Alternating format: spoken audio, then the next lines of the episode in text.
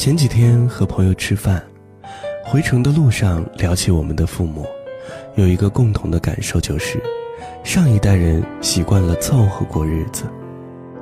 朋友说，他小时候和妈妈去旅行，从来不给好好吃顿饭，每次都是面包火腿肠凑合一顿。有一次他们去杭州玩，沿着西湖走了半圈，走得饥肠辘辘，大汗淋漓。然后妈妈带着他到一家餐厅里面吹空调，凉快了一会儿之后，妈妈提议到外面随便买点面包吃。朋友耍赖不肯走，说：“来了西湖不吃西湖醋鱼算什么？”我听了哈哈大笑。我小时候何尝不是这样？毛巾用坏了，我要求换新的，我妈会说：“凑合凑合吧。”我初中的时候就自己去买衣服了，因为。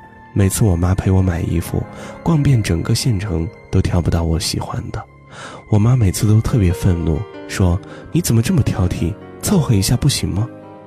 不行，我就是要看到喜欢的才买。我从小就是那种不凑合的小孩儿。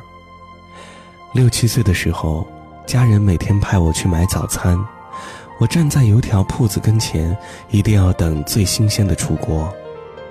卖油条的阿姨看我年纪小，想拿剩的糊弄我，我坚决不要。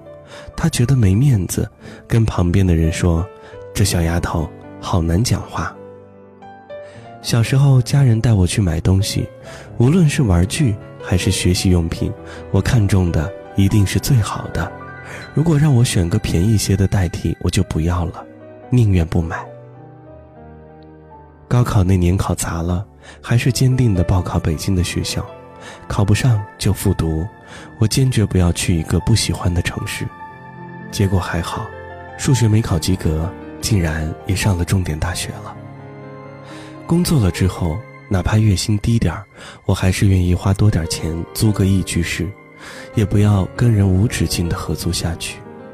钱不够用，再想办法做兼职赚到。一个人如果不按照想法去活，迟早会按照活法去想。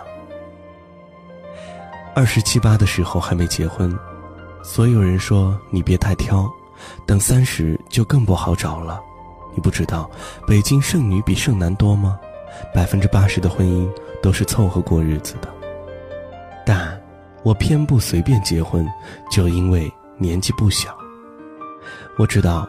我想要的东西太稀少而珍贵，但是我绝不凑合。我哪怕孤独终老，也不要把生命浪费在不喜欢的人身上。在我看来，所有不快乐的婚姻都是耍流氓。我不喜欢挤公交，因为太浪费时间。我很穷的时候，出门也尽量打车，因为我省下来的时间用来读书学习，提升自己，或者做点兼职，卖点产品。或者看场电影发个呆，一定都比打车那点花费要值钱。我认识我家吕同学之后，发现我俩不凑合的劲儿挺相似的。北京的车牌要摇号，中签率只有千分之几。几年前他摇到了车牌，大多数人都建议他放弃，因为他没什么钱，还没买房子，买什么车啊？人们都说。车是消耗品，应该先买房再买车。但是，他毫不犹豫地买了车，而且没有像别人建议的随便买个二手的。他买了他小时候就喜欢的那款车。他说：“车牌号这么珍贵，我为什么要放弃？没有买房子，为什么就不能买车？既然买了，为什么不买自己喜欢的？”总之就是三个字：不凑合。去年我俩去看房子，算了算手头的钱，只够郊区一套小房子的首付。中介带着我们看了几套二手房，我们都不太满意。最后看了一个新开的楼盘，一平米的价格比周围小区贵好几千。我俩当下毫不犹豫就拍板决定了，付了定金。吕同学比我还高兴，说虽然比周围小区贵，但是这个房子符合他所有的要求。新楼盘，绿化好，物业好，人车分流，朝南三区。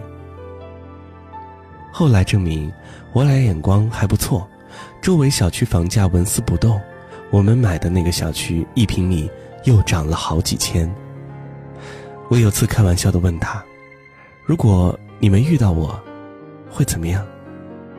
他说：“哪怕等到四十岁，也要找到自己特别喜欢的人才结婚。”他身边经常有人看到他时时刻刻给我发微信联系，都会半开玩笑的问他：“和你老婆还有那么多话聊啊？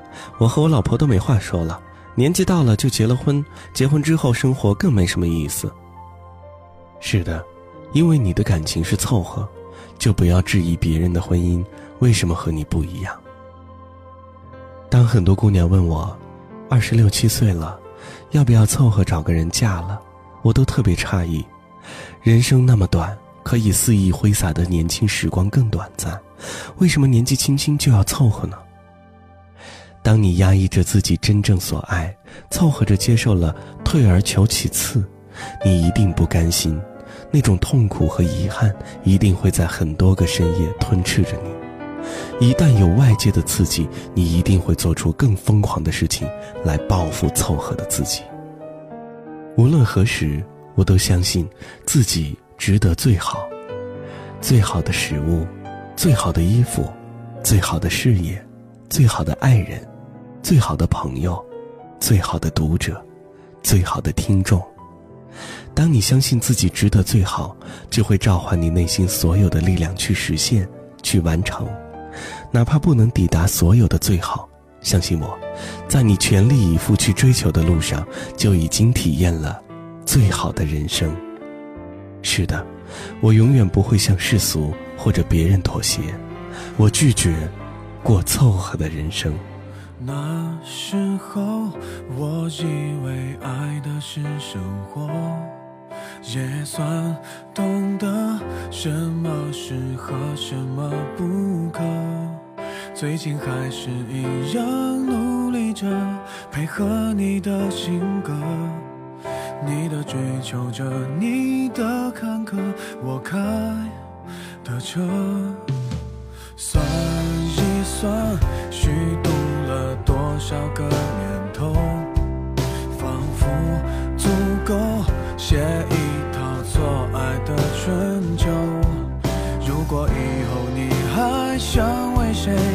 浪费美好时候，眼泪只能在我的胸膛毫无保留。互相折磨